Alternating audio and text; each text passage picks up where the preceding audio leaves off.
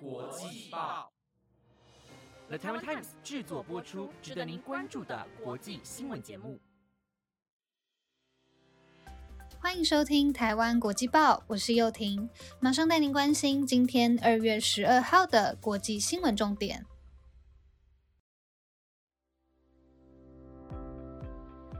各位听众朋友，晚安。这几天有收听节目的朋友们应该知道，台湾国际报迎来第三季啦。我是新一季的主持人，我叫幼婷，也可以叫我游艇哦。谢谢大家前两季的支持，接下来第三季也会继续带来更多专业的新闻报道，还请大家多多支持喽。放假的时光总是特别短暂，九天年假咻一下就过去了。过年期间，大家有吃好睡饱，养足体力吗？我还真的是从睁眼到闭眼都在吃东西呢。希望大家过年期间都有玩得开心，新的一年都能万事如意哦。好啦，那我们就马上进入今天的国际新闻吧。今天要带您关心利比亚竟然出现两位总理的现象，以及艾迪达发布二十五位女性裸胸的照片，还有俄罗斯选手陷入禁药风波的新闻。想知道更多精彩内容吗？那就赶快跟我一起听下去吧。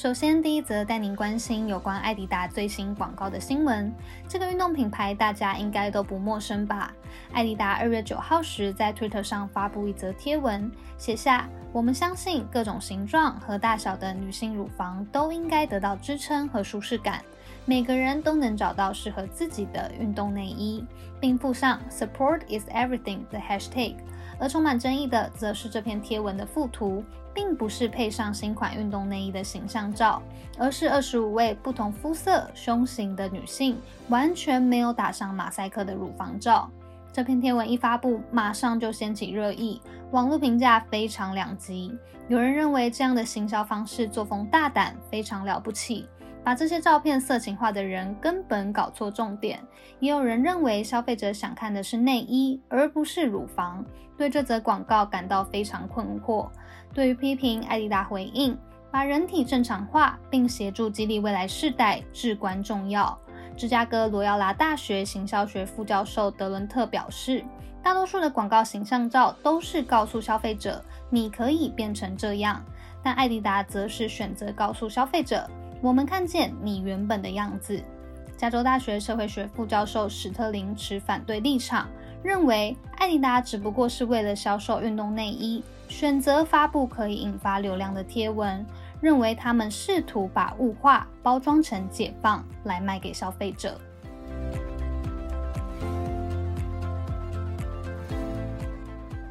接下来为您带来一则跟环境有关的新闻。一提到澳洲的动物，大家一定会马上想到袋鼠以及无尾熊吧？澳洲东部本来应该是有带动物的栖息地。但是近年来气候变迁，常常出现极端气候的现象，而澳洲本身也有长期干旱，甚至是森林大火的问题。根据半岛电视台报道，就在昨天，澳洲政府宣布，包含新南威尔斯州、澳洲首都特区以及昆士兰州共三个地区，将把无尾熊列为濒危物种。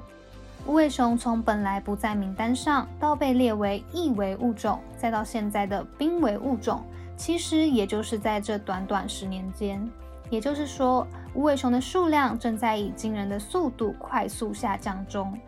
澳洲环保部长李伊表示：“我们正在采取前所未有的行动来保护无尾熊，也强调政府承诺会提供五千万澳币，也就是约新台币十亿元的资金来实行这项计划。”世界自然基金会澳洲分会环保科学家布兰奇表示。除非有更强的法律和奖励政策来保护无尾熊的森林家园，否则无法阻止无尾熊走向灭绝。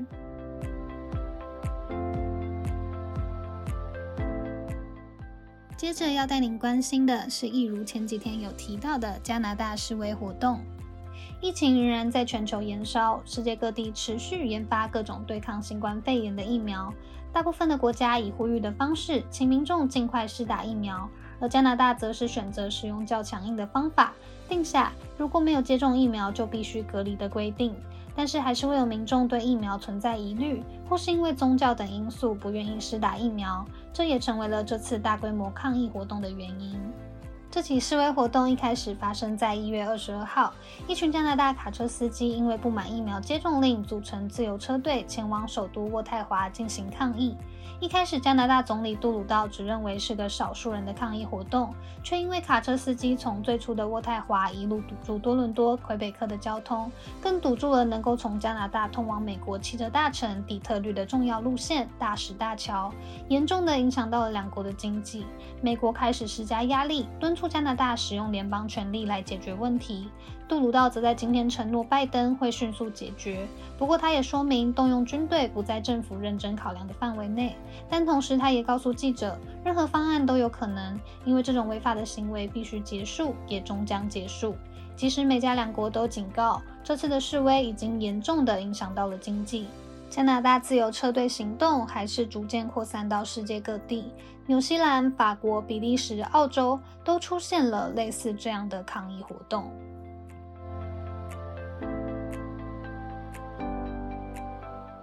接下来带您关心利比亚总理闹双胞的新闻。利比亚是北非石油大国，境内总是冲突不断，甚至在2014年分裂成东西两个政权。根据英国《卫报》的报道，东部阵营把持的众议院在十号时宣布，前内政部长巴夏加通过新任总理人事案，将担任新总理。而领导西方阵营的德贝巴在去年二月，为了稳定总统大选前的局势，被任命为临时总理，协助联合国及西方国家推动利比亚的和平进程。而德贝巴则表示，会等到总统大选举行之后，才会将权力交给民选政府，不愿意下台，造成现在利比亚出现两位总理的现象。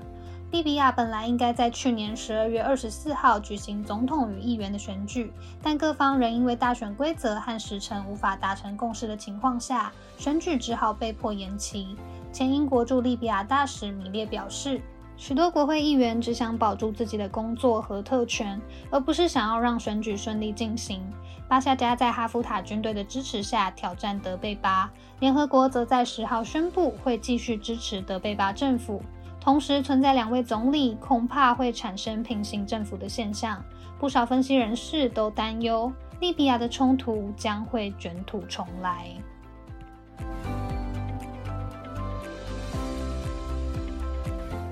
最后一则新闻带您关心体育最新消息。现在正值北京冬奥期间，大家有特别关注哪些项目的比赛吗？去年有关注东京奥运，应该大概知道。俄罗斯的运动员是使用俄罗斯奥委会代表队的名义参与比赛，原因在于他们被怀疑系统性服用禁药，且与禁药检验单位捏造药检报告。因此，俄罗斯的运动员从2020年12月17号起，为期两年不得以国家代表队的身份参与奥运会、帕奥会以及世界锦标赛。而这次北京冬奥，俄罗斯奥委会原先赢得团体花式滑冰金牌，却因为法律问题暂停颁奖典礼。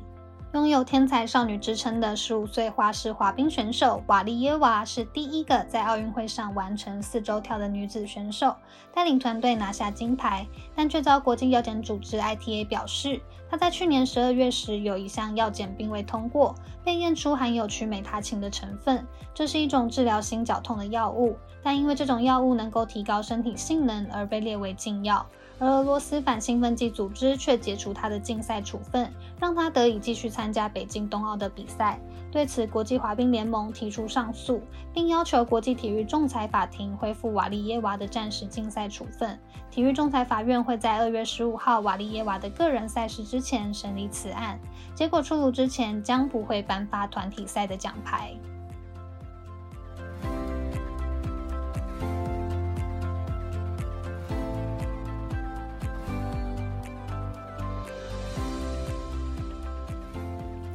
今天的最后，想跟听众朋友们分享一句电影台词。不知道大家有没有看过《当幸福来敲门》这部电影呢？故事讲述男主角希望成为他眼里那些非常幸福的人，靠自己努力换来久违幸福的故事。里头有一句话：“You got a dream, you got to protect it。”如果你有梦想，就必须捍卫它。追寻梦想的道路一定不简单，但一定要付出才有机会实现。好啦，以上就是今天台湾国际报的内容。本节目由了 Taiwan Times 制作播出，感谢各位听众的收听，希望你们能喜欢今天的新闻内容。如果对节目或是新一季的主持人们有任何的建议、想法，或是有想听什么主题的新闻，都可以到 Apple Podcast 留言告诉我们，也可以到台湾国际报的 IG 或是 FB 看看我们更多主题的报道哦。我是幼婷，我们下次再见。